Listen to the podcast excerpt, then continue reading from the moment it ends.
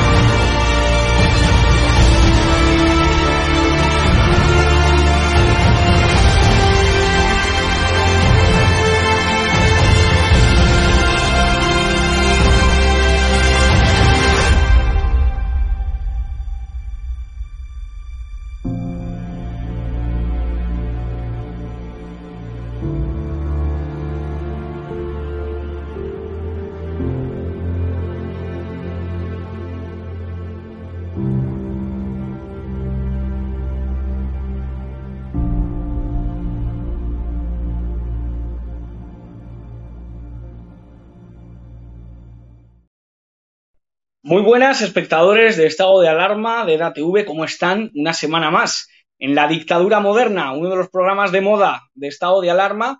Y dirán, pues solo podemos hablar en EDATV, pues así es. Después de los cierres de YouTube, después de la censura que estamos recibiendo en esta red social, nos venimos a EDATV para una entrevista de gala. Una de las entrevistas que personalmente les digo más honor me puede hacer el poder realizar y que ustedes no les va a dejar indiferentes. Hablamos con don César Vidal, él es abogado, periodista, teólogo, filósofo, historiador, escritor, más de Vallecas que Pablo Iglesias, eso tenganlo claro. Ha llegado a escribir un libro cada 16 días y encima le queda tiempo para venir a nuestro programa, La Dictadura Moderna. Don César Vidal, muy buenas, ¿cómo está usted? Pues eh, magníficamente, al otro lado del Atlántico, pero la verdad es que muy bien, gracias a Dios. Esa cuestión le quería preguntar porque muchas de las personas que, nos ven ahora mismo, eh, después de escucharle durante años en la radio española, se preguntan ¿a qué se debe el exilio de César Vidal? ¿Por qué siempre habla desde el exilio? Porque la figura del exilio que tenemos aquí en España es Puigdemont, el rey emérito, y realmente nos gustaría saber eh, la razón de, su exilio.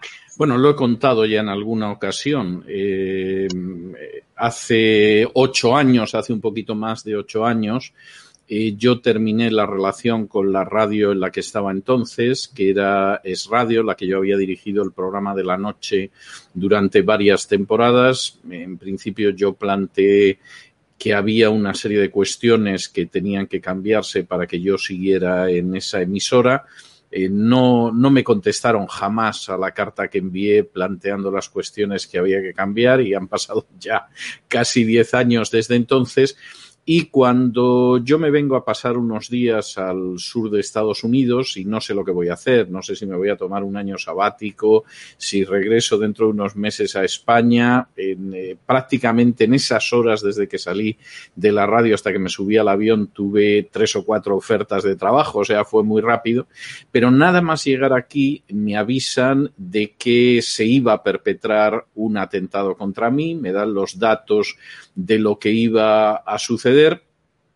Eso era un sábado por la tarde, noche de aquí, que ya era la madrugada del domingo de allá y yo dejé pasar el domingo tranquilamente y el lunes me presenté en un abogado de inmigración para solicitar la residencia en Estados Unidos por lo que pudiera acontecer. La residencia me la concedieron con mucha rapidez, la Green Card me la dieron en ocho o nueve semanas, fue, fue realmente fulminante por el concepto de, de extraordinary abilities, de, de cap capacidades extraordinarias y, por supuesto, pues no me planteé regresar a España ni me lo planteo porque al cabo de un año sabía quién había decidido borrarme del mapa y porque al cabo de dos años además sabía quién tendría que haber impedido que me borraran del mapa y sin embargo pues supongo que estaba muy ocupado utilizando el aparato del Estado para evitar que sus compañeros de partido acabaran en la cárcel y no movió un dedo para evitarlo. Y entonces eh,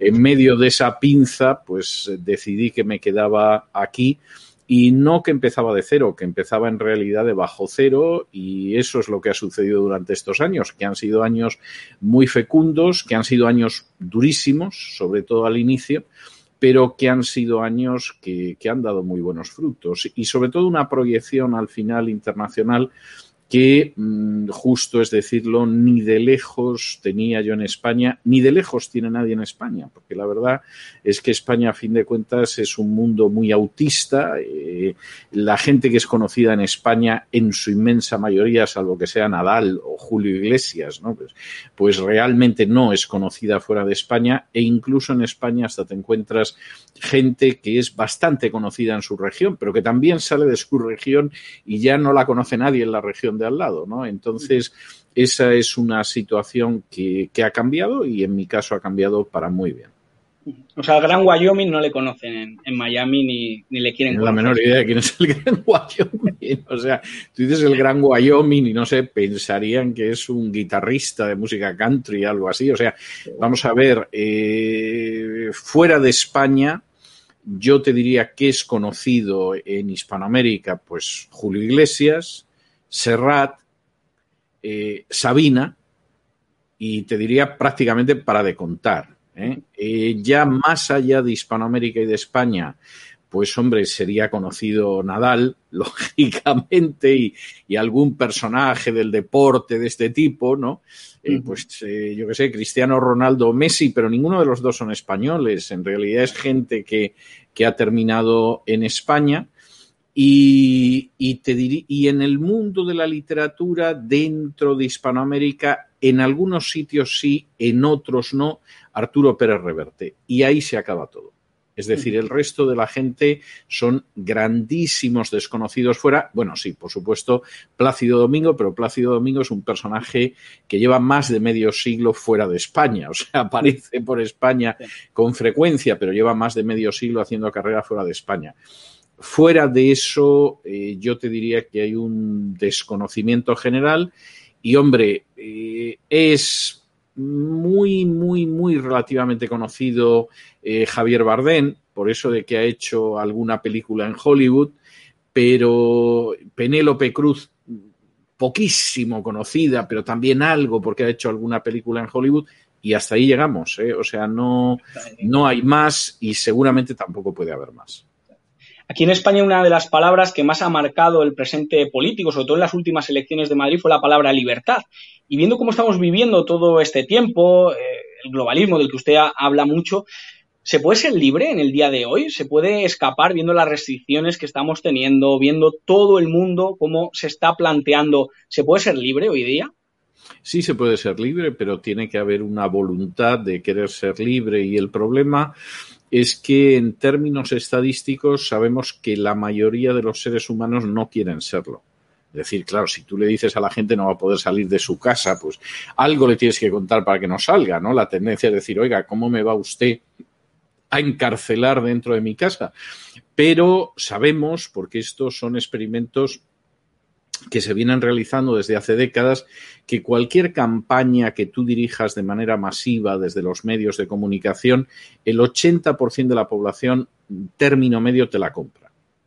La cosa más rara te la compra. Y luego dentro del otro 20% hay un 20% que no te lo compra, pero seguramente aquellos que estarían dispuestos a resistirse no llega al 10%.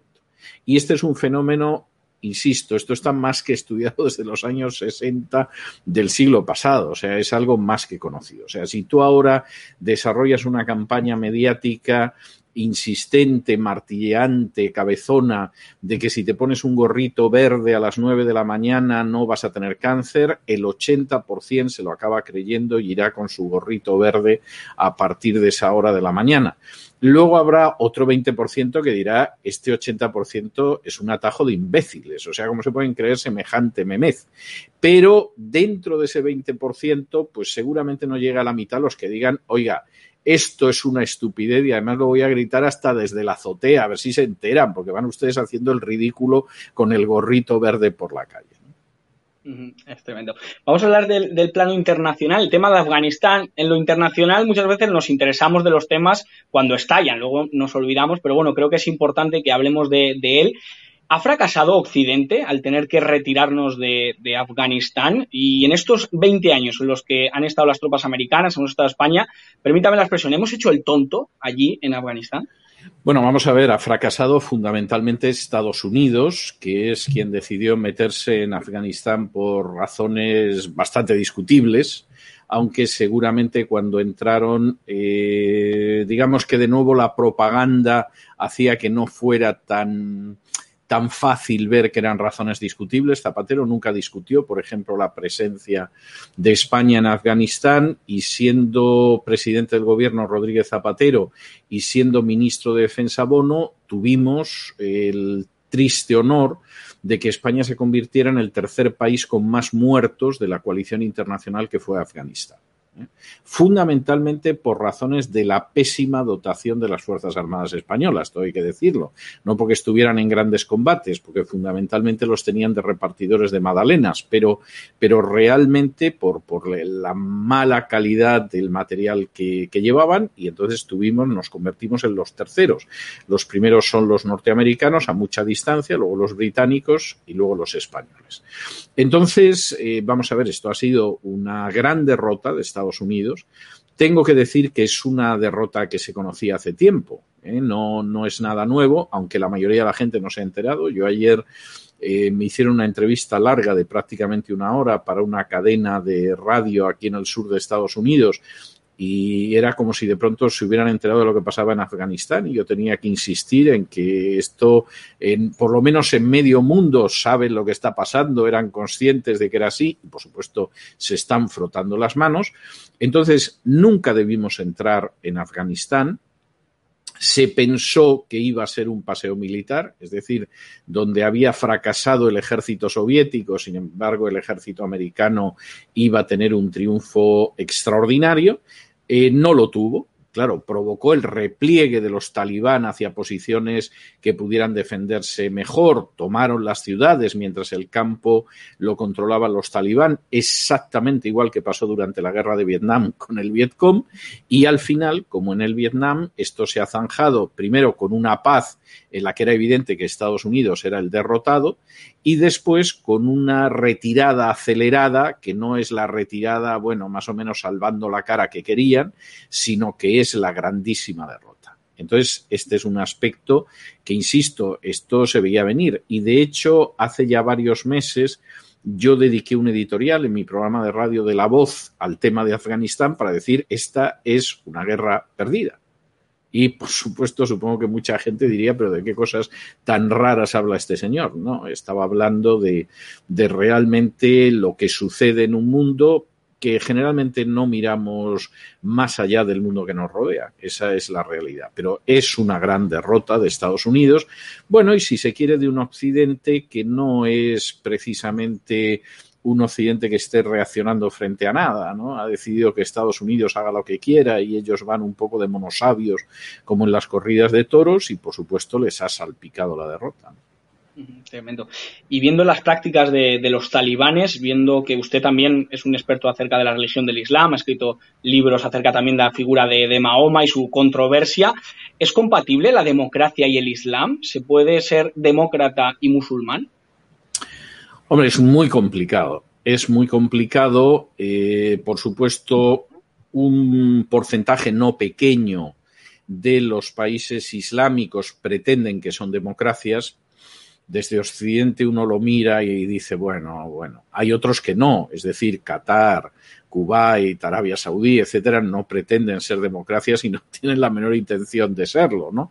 Pero hay otros que lo pretenden, es decir, eh, Irán pretende que es una democracia y tiene unas elecciones, es cierto, y son elecciones relativamente limpias, pero claro, eh, unas elecciones en las que el techo es el Corán y en que los candidatos te los escogen el Consejo de Guardianes de la Revolución, pues hombre, eso son unas elecciones, en fin, enormemente limitadas, ¿no? O sea, todavía más incluso que las que podría existir en las antiguas dictaduras comunistas. Entonces, eh, es enormemente complicado. Yo creo que, que es algo enormemente complicado y en la medida en que además ese país no tenga un Islam de cierto impulso laico, como el que se ha dado en algunos, en algunos países islámicos. Era el caso de Irak en la época de Saddam Hussein, que era una dictadura espantosa, pero era un Islam un poco más laico, intentaba que las mujeres al menos fueran iguales ante la ley, etcétera, etcétera. En fin, tenía ciertas características occidentales.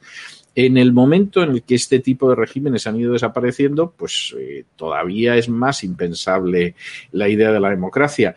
Claro, esto eh, obliga a formularse muchas preguntas, ¿no? Por ejemplo, eh, tenemos un odio terrible hacia la dictadura iraní, que seguramente tiene mucha justificación, pero luego pretendemos que los saudíes son gente ilustrada, eh, limpia, liberal, amables, cuando son una dictadura todavía más cerrada que la dictadura iraní. Esa es la, la realidad, ¿no?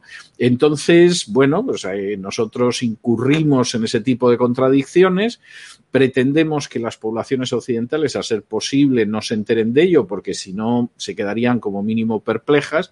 Pero claro, en el resto del mundo la imagen que damos es que somos personajes estúpidos, hipócritas y codiciosos. No, nada dotados moralmente como para pretender que podemos dar lecciones políticas a nadie y que preferimos tener perritos a, hijos y ese tipo de, escenas que, se dan. Bueno, ese, esa ya es otra discusión eh, verdaderamente tremenda. O sea, eh, quiero decir, el, el, problema es que luego tenemos, eh, tenemos un etnocentrismo terrible.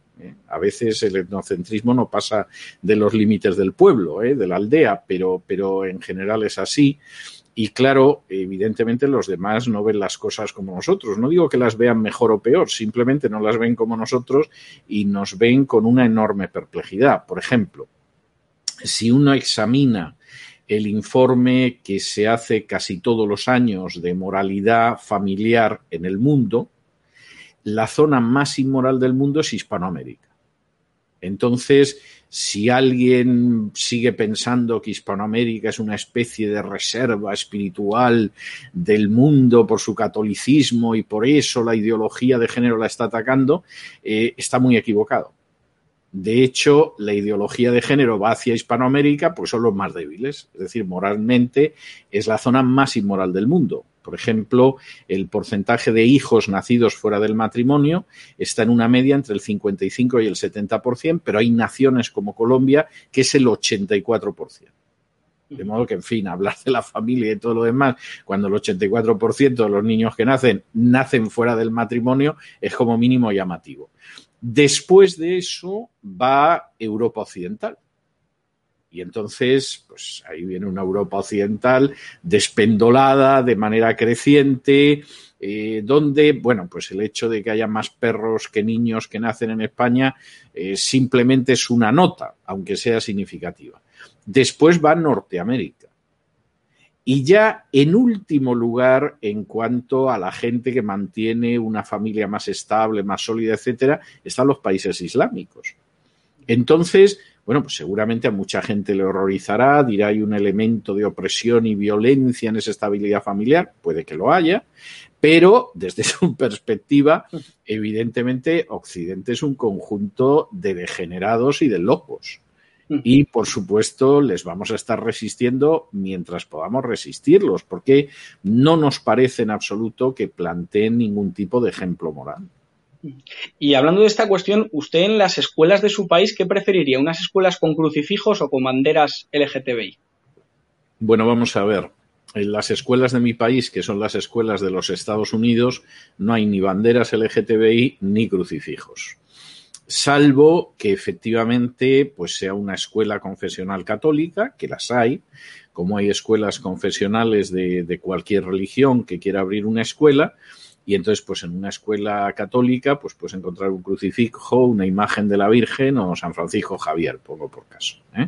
Pero en términos generales no hay ni una cosa ni la otra. Y en términos excepcionales, pues puede haber iglesias, eh, perdón, escuelas confesionales donde hay los símbolos de esa religión y pues encontrarte algún loco que decide colgar la bandera del arco iris. Pero, pero en términos generales, eh, esa es una cuestión que afortunadamente no se da. Y además, por si hubiera poca libertad al respecto, eh, tienes un movimiento muy robusto y creciente de homeschooling, de gente que educa a sus hijos en casa, por cierto, con muy buenos resultados. Tremendo. Vámonos a movernos de Afganistán hacia el Perú, una nación en la que le aprecian y usted seguro que la aprecia también. El señor Castillo iba a decir que ha sido elegido presidente. Bueno, le han colocado ahí como presidente, le han votado hasta los muertos.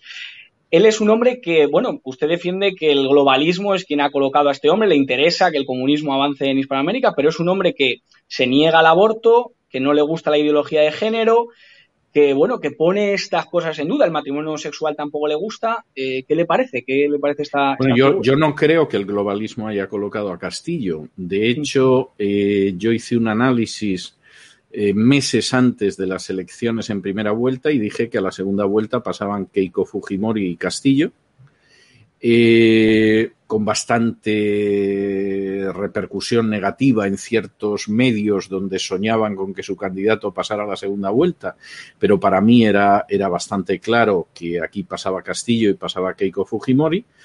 Y las razones fundamentales no tenían que ver con la globalización. Esa es otra cuestión aparte en la que me puedo detener ahora. Pero la razón fundamental en el caso de la derecha que iba a ganar Keiko es que Keiko es la única que tiene un movimiento político que llega hasta los últimos rincones del Perú y se debe al hecho de que es la hija de Fujimori. Fujimori fue el primer presidente de la historia del Perú que llegaba a un pueblo y le decía a la gente soy el presidente. ¿Qué necesitan ustedes? Y entonces eso le permitió crear una estructura hasta los últimos rincones del Perú que ha aprovechado su hija.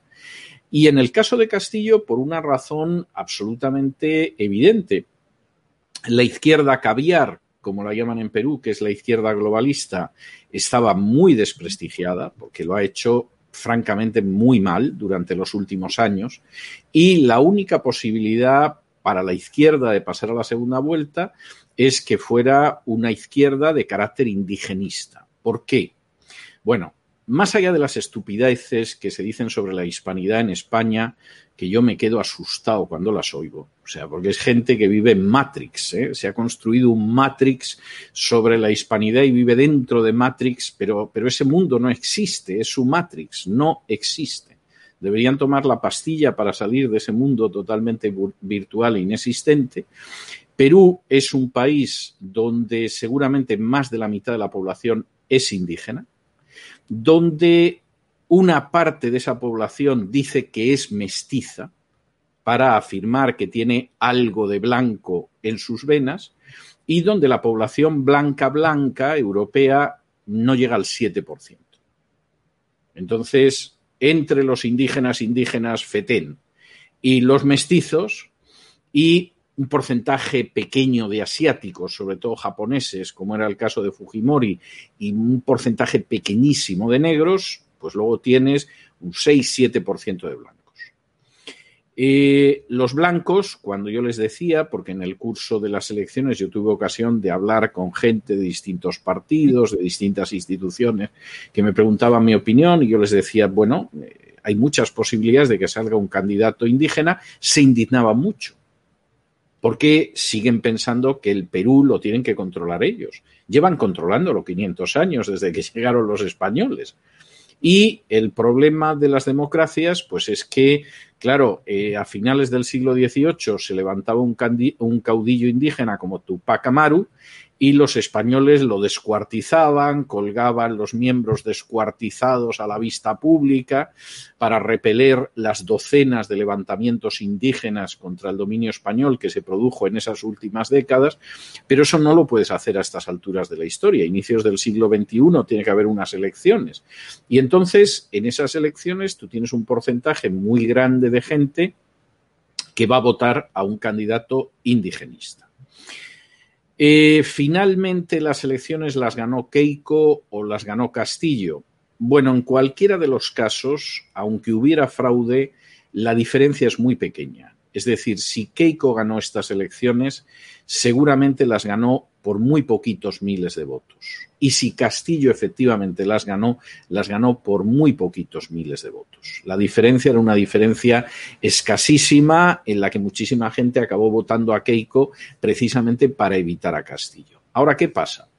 Eh, Castillo es un dirigente indígena, yo creo que es obvio, vamos, no salta a la vista. Hay que verle. Es, es de una izquierda clásica. Eh, que incluso podría calificarse de marxista, pero que simpatiza mucho con lo que podría ser, por ejemplo, el movimiento de Evo Morales en Bolivia, con lo que es el bolivarianismo en Venezuela, etcétera, etcétera y que precisamente por eso es conservadora en cuestiones morales. Es decir, es contraria al aborto, es contraria al matrimonio homosexual, es contraria a la ideología de género, etcétera. ¿Cuál es el problema con el que se encuentra Castillo? Que tiene una Cámara en la que está en minoría, que necesita desesperadamente el respaldo de las izquierdas globalistas y que las izquierdas globalistas ya le han dejado saber desde el principio que va a tener que admitir el aborto, va a tener que admitir el calentamiento global, va a tener que admitir el matrimonio homosexual, etcétera, porque si no va a estar muy sólido. Y yo sinceramente no le envidio a Castillo. Primero porque ya ha empezado una fuga de capitales antes de que hubiera una segunda vuelta, lo cual quiere decir que la gente de Perú vio las orejas al lobo y se apresuró a llevarse su dinero a los Estados Unidos, sobre todo a los Estados Unidos. Y eh, por otro lado, Castillo va a tener que hacer encaje de bolillos para mantenerse más o menos en el poder, con una institución que es la vacancia en, Perú, que en un momento determinado lo pueden sacar de la presidencia. Y aunque y, entonces Sí, pero eso no necesariamente es positivo. Es decir, esa ha sido una experiencia que ha tenido Perú en los últimos años de manera muy repetitiva y que no ha creado estabilidad, ni prosperidad, ni libertad en Perú. Y entonces vamos a ver por dónde sale Castillo. Eh, es una persona con un desconocimiento de economía impresionante y él no sabe lo que es un monopolio. Iba a decir que a ver si aprende lo que es un eh, monopolio. no, ni sabe eso ni otras cosas. Él tiene una visión de la economía, pues que es una visión muy parecida a la economía que han llevado Evo Morales y Hugo Chávez, con mucho más mm. éxito Evo Morales que, que, Hugo Chávez, pero es la visión que tiene y no va más allá. Y eso significa que en el momento en el que se produjera una bajada del precio de las materias primas que produce Perú, pues el sistema como tal se le colapsaría, lo cual podría ser tremendo para el Perú. Vamos a hablar del gran tema que nos está llevando desde el año pasado, este año también, el tema de la pandemia del, del COVID. Yo le quería preguntar, don César, aquí que en EDATV sí que podemos hablar, pero en YouTube sería imposible de esto. ¿Cree usted que la vacunación es la solución a este problema que estamos eh, viviendo? ¿Cree usted que vacunando nos vamos a salir de esta, viendo los datos que estamos recibiendo? ¿Y por qué tanto interés de las autoridades en que nos vacunemos? El Papa Francisco acaba de hacer un, vamos, un vídeo en el que el amor de Dios es vacunarse y amamos vacunándos. ¿Qué, qué le parece? Vamos a ver, ahí hay varias cuestiones. Primero, la salida es la vacuna, a la vista está que no. Es decir, quiero decir, nos han presentado la vacuna como una inmensa panacea y ahora cada vez parece que va a haber más eh, dosis de vacuna que nos vamos a tener que poner.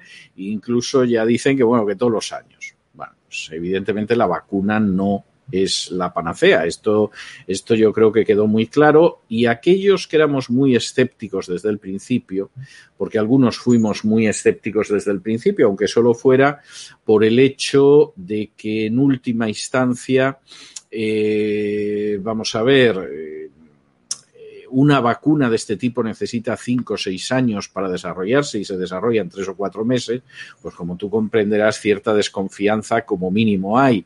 Cuando nos enteramos de los contratos que la Big Pharma estaba haciendo firmar a los gobiernos diciendo que lavaban las manos de lo que pudiera suceder, pues hombre, eso tampoco te tranquiliza. ¿no?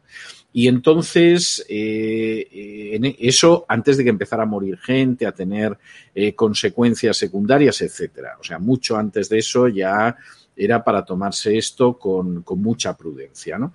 Y eh, yo creo que esa es una situación que, que, tiene poca discusión al respecto. Es decir, es para ser bastante escéptico y no parece que sea la solución.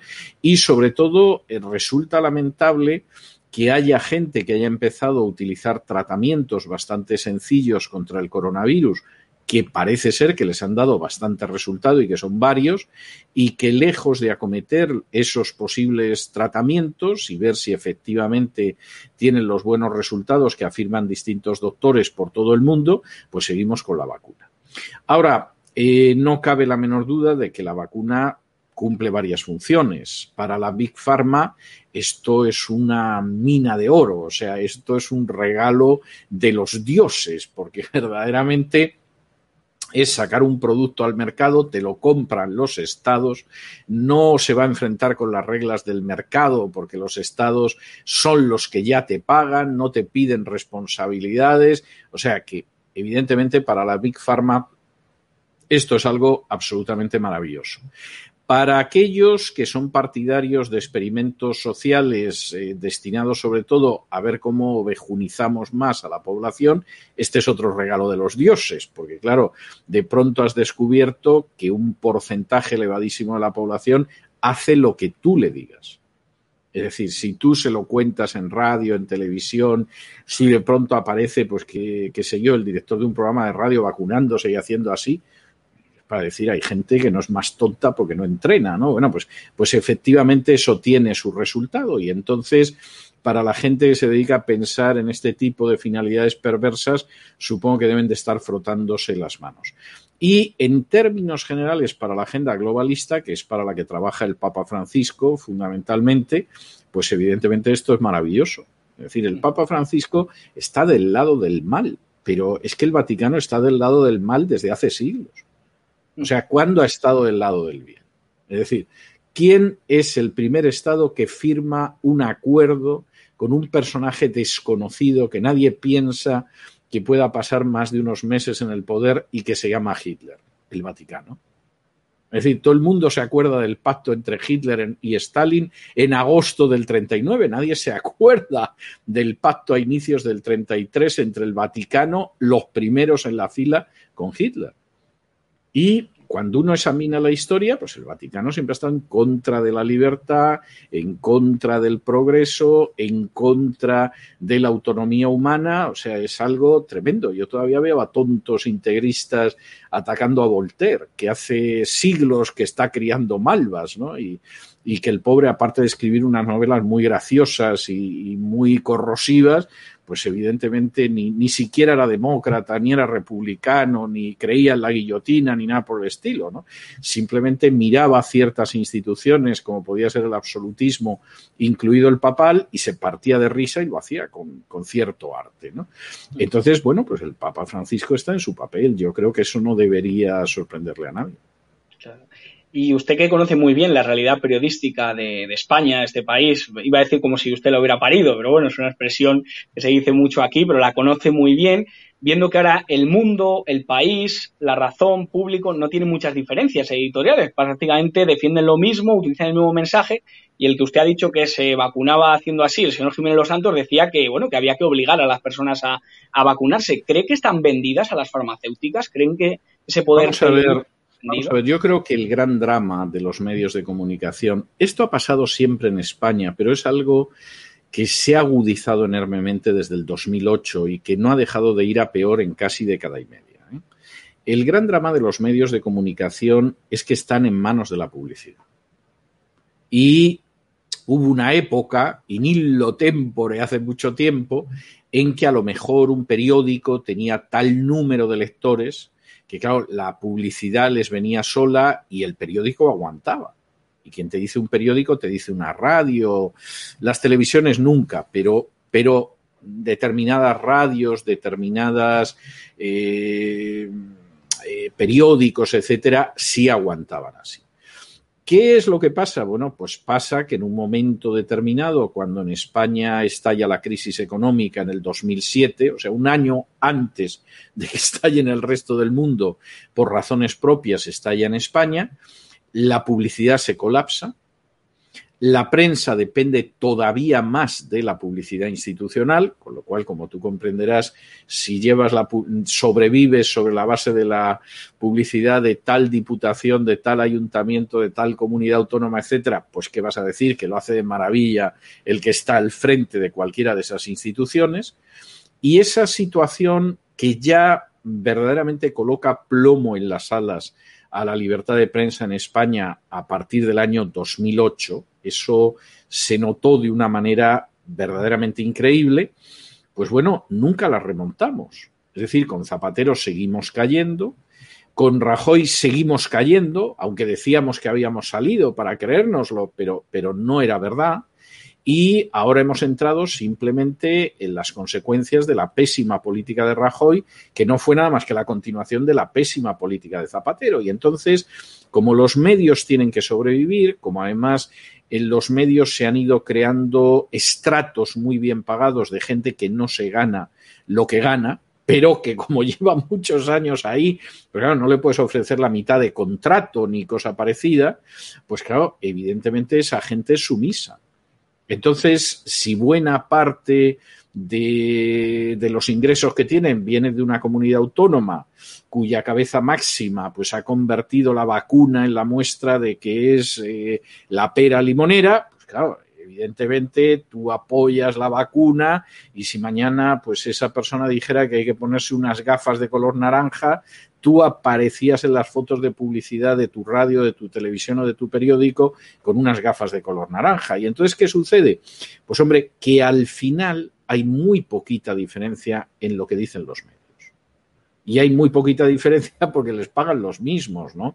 Hombre, puede haber algún matiz, eh, alguno la ley de memoria democrática le parecerá maravillosa, otro dirá que es una aberración, pero salvo cosas así, que eso no llega a ser ni los guisantes de, del filete, ¿no? Pues salvo alguna cosa así, los juicios son parecidos. Y de pronto, pues te aparecen artículos de gente diciéndote que los que no se vacunan son peor que los terroristas y cosas de este tipo. Y tú dices, bueno, dentro de nada les van a pedir que a los que no se vacunan pues lleven un brazalete eh, para que se vea que son ellos y no les dejen entrar. Y supongo que veremos bancos en los parques donde ponga prohibido a los no vacunados y restaurantes donde diga que no pueden entrar ni perros ni no vacunados, tal y como vamos. Y esto entendámonos, o sea, esto va desde los supuestos defensores del progreso a los supuestos defensores de la libertad que dejaron de defender el progreso y la libertad, si es que alguna vez lo defendieron, hace muchos años. Claro, se llenan la boca de liberalismo y quieren, a los médicos que se niegan a, vacunarse llegaron a decir que sean objetores de conciencia y se vayan a su casa.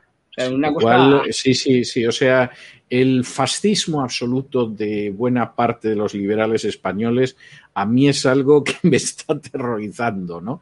El carácter absolutamente totalitario de la izquierda era conocido, que los nacionalistas son así, lo sabemos hace tiempo. Pero que el sector de la derecha, por la derecha española, es muy múltiple y está muy dividida. Que el sector liberal de la derecha en España en estos momentos sea fascismo puro y duro, a mí personalmente se me cae el alma a los pies. Es decir, porque es algo de verdaderamente lo que usted diga, señorito, porque claro, en última instancia tenemos que mantener el medio y el medio lo mantenemos sobre todo sobre la base de la publicidad pública, porque ya la publicidad privada cada vez queda menos y es lógico. Eh, tú fíjate que este año pasado, que es un año donde la economía se desplomó, donde el desempleo aumentó, donde la gente pasó dificultades económicas tremendas en millones de hogares, ha sido un año de recaudación récord de la agencia tributaria. Entonces, tú dices, pero bueno, bueno, vamos a ver, vamos a ver. O sea, aquí hay gente que está en esa situación de despido encubierto que es el ERTE. Hay gente que perdió el empleo directamente, lo perdió. Hay gente que a lo mejor su negocio medio lo ha mantenido, pero claro, con unas pérdidas tremendas porque la economía es la que es y porque la gente no salía a la calle. Y ustedes han recaudado más en un año así, pero bueno, que llevan ya a la banda de la porra y ya entran en un sitio, empiezan a golpear y después abren la caja registradora y se llevan todo lo que hay. O sea, ¿esto qué es? Yo veía eh, hace un par de días a un conocido personaje de la televisión diciendo que la agencia tributaria le estaba enviando ahora notificaciones del año 2009. Es decir, que estos ya eh, han debido llegar al fondo de, del arcón y ya arrascan ahí a ver lo que pueda ser. Bueno, pues claro, en medio de esa situación, los únicos que realmente te pueden mantener es el gobierno de la autonomía, es el ayuntamiento, es la diputación, es el canal de Isabel II o es, yo qué sé, vete a saber qué, qué fundación estatal. Y en medio de esa situación, pues esta gente se pasa genuflexa y arrodillada pues todo el tiempo porque viven de eso. Y si tienen que decir que los no vacunados se queden en casa, lo dicen. Pero si mañana tienen que decir que a esa gente hay que despedirla, vamos, salen a la calle diciendo hay que despedirlos. Es decir, la prostitución a la que ha llegado buena parte de los medios de comunicación en España no es nueva.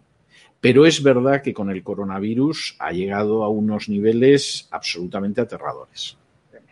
La última pregunta, don César, le agradecemos mucho el tiempo que tiene con nosotros. Eh, usted es un creyente convencido, creyente evangélico. ¿Qué pueden hacer los creyentes en esta situación? Estamos viendo con problemas morales realmente serios y realmente gordos.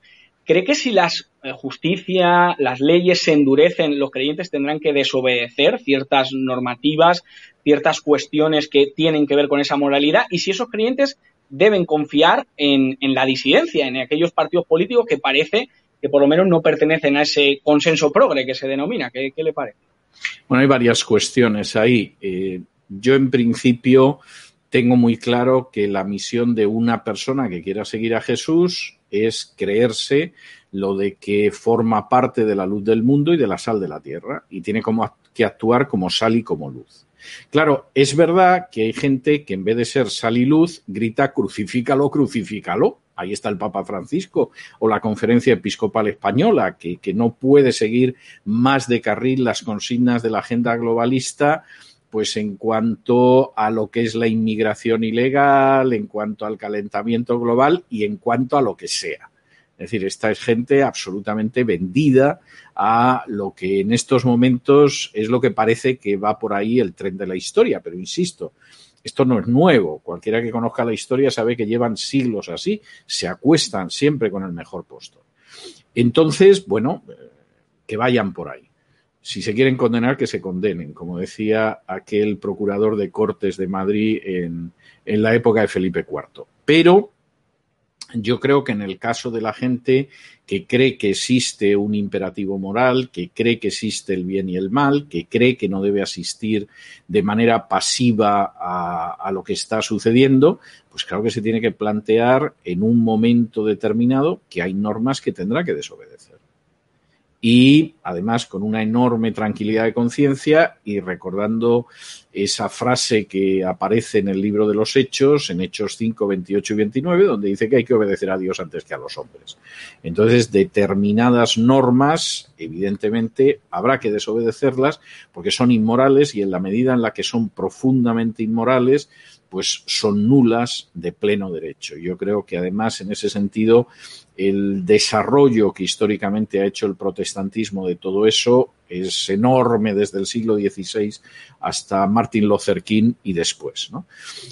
Eh, hay otra cuestión, bueno, y entonces aquí eh, vamos a ir apoyando partidos políticos disidentes. Vamos a ver, yo creo que hay que votar en las elecciones, eh, y al mismo tiempo hay que tener en cuenta que realmente los partidos políticos y los políticos no van a aportar la solución. Es decir, pueden hacer que el golpe sea menos severo o que a lo mejor por determinados caminos y determinados andurriales no nos metamos. ¿eh? Pero la solución no está en los políticos y los que piensen eso, pues eh, son ciegos guiados a su vez por ciegos. La solución está en un cambio de corazón de la sociedad que como en España, por ejemplo, jamás se ha producido, pues eso explica que España tenga una historia, sobre todo los últimos 500 años, en la que se dedica a dar tumbos. Y llevamos dando tumbos un montón de tiempo. Ocasionalmente, después de un gran desastre nacional, entramos en un periodo de tranquilidad y parece que todo se va a arreglar y que lo vamos a hacer bien, pero inmediatamente queda de manifiesto que no es así. Y eso deriva de una cosmovisión muy concreta que se ve también en Hispanoamérica. Es decir, cuando uno estudia la historia de un Chile, de un México, de una Argentina, de un Perú, por muy diferentes que sean entre sí, muy diferentes que sean a las de España, uno ve toda una cosmovisión que finalmente es una cosmovisión desdichada.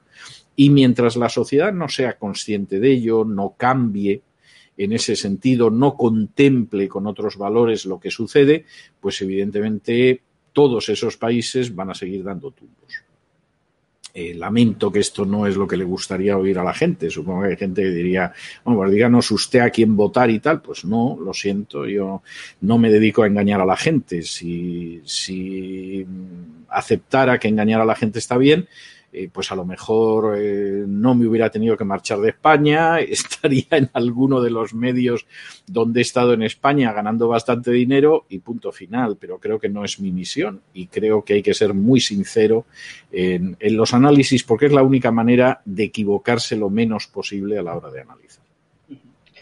De verdad, don César, muchísimas gracias por estar en EDATV, en estado de alarma. Aquí tiene su casa y vamos a ir viendo el Dios de este siglo, como hemos eh, titulado a esta entrevista, el globalismo, pues vamos a ver cómo va dirigiendo los hilos de aquí en adelante.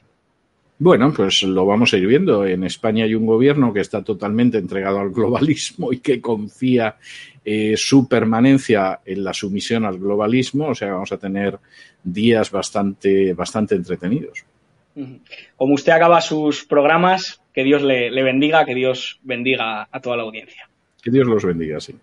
Muchísimas gracias. Les dejamos con el resto de la programación, que no se lo cuenten, porque ya se lo contamos nosotros.